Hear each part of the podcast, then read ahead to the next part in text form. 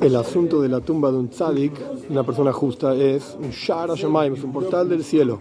Es un lugar en donde las plegarias de las personas llegan directamente hacia Dios, con muchísima más fuerza que en otros lugares.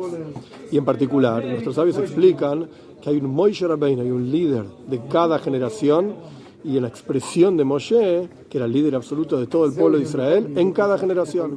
Y ese es el Rebe. Entonces el lugar donde está enterrado el Rebe es el lugar donde las plegarias llegan con mayor profundidad y más rápido, por así decir, a Dios.